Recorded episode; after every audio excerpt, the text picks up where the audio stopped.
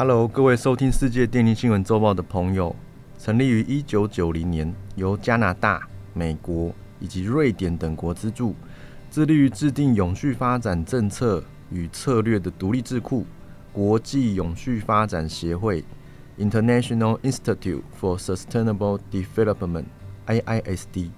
今日发表了备受各界关注的二十大工业国居团体化石燃料财务支持报告。分析 G 团体在二零二二年化石燃料支出打破纪录，创下历史新高，这让各界开始担心二零五零近零排放是否沦为口号？近年来的努力是否化作泡影？走回头路是暂时的权宜之策吗？本期节目将与大家分享这份报告的精华内容。第一，G 团体国家对化石燃料的补贴创下历史新高。二零二二年，俄罗斯入侵乌克兰引发的能源供应跟价格危机，将各国公共财政对化石燃料的支持推升到了最高的水准。集团体各国政府为了迅速缓解能源危机，在化石燃料的支出方面，其中一兆美元用于燃料补贴，三千两百二十亿美元投入国营企业投资，以及五百亿美元用于国际公共融资。总计约一点四兆美元的公共财政支出创下历史纪录，其中化石燃料补贴达到一兆美元，这是二零二一年的四倍之多。这主要是为了应对化石燃料价格高涨，同时要满足用户的能源需求，透过补贴来减少他们在运输燃料、电力和供暖的开销。光是德国、法国和意大利在这方面就补贴了两千一百三十亿美元。在能源危机期间，政府帮助家庭和企业是可以理解而且必要的。但补贴化石燃料不仅会浪费大量资源，而且会形成隐性成本。这包含当下并未对环境损害收取费用，例如空气污染和气候变迁等。而国际货币基金组织 （IMF） 预计每年这些成本为五兆美元。因此，报告建议 G 团体应该设定取消化石燃料补贴的最后期限。七大关联国 G7 已经设定了二零二五年，全球说已开发国家皆应比照办理。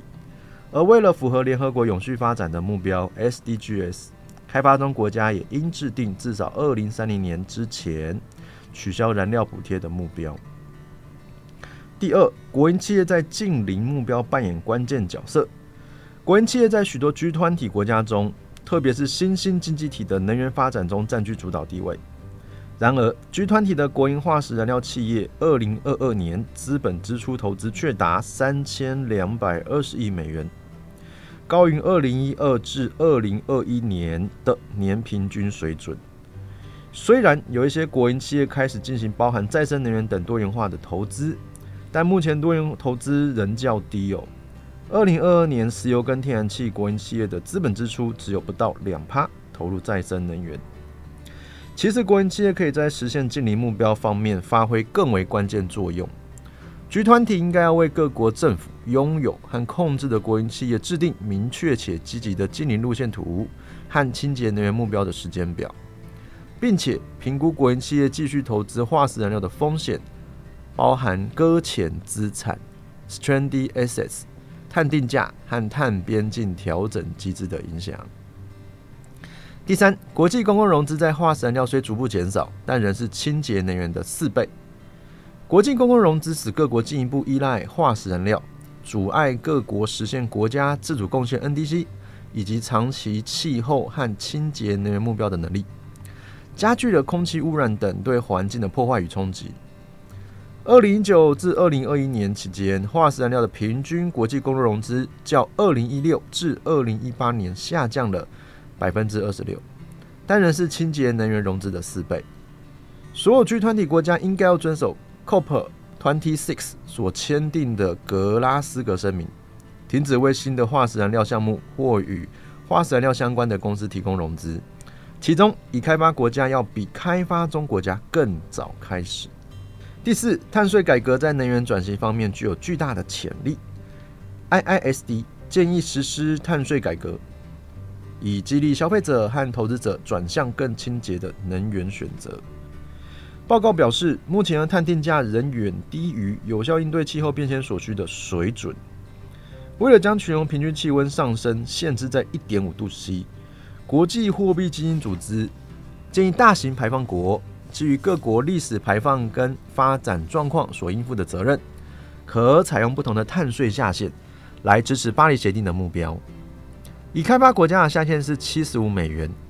高收入的开发中国家，像是中国的下限是五十美元；中低收入的开发中国家，例如印度的下限是二十五美元。根据计算，G 团体每年筹集的总收入将达到九千两百七十亿美元，可运用它们来支持社会福利、清洁能源和公正转型，同时也可以透过价格资讯鼓励消费者和投资者减少碳排放。综合以上报道，我们可以发现，为了应对二零二二年能源供应和价格危机，G 团体各国政府为了解燃眉之急啊，创下对化石燃料支持的新纪录。但事件正面临另一场危机，也就是气候危机。这迫切需要强而有力的公共力量导引资源往正确的方向发展。二零二三年，G 团体必须重新引领全球气候议程，采取坚定迈向近零行动。设定期限，并制定具体计划，将所有公共资金有序从化石能源逐步转向清洁能源。G 团体的实施成果可以为十一月举行的联合国气候变迁大会 （COP28） 谈判过程定下决定性的基础。这将有助于提高各国的气候雄心，并为全球实施近零排放吃下一颗定心丸。以上是本周世界电力新闻周报的整理报道。国际上电力的大小事呢，我们会持续密切关注，并且跟大家分享。如果喜欢我们的频道，欢迎与好朋友分享哦。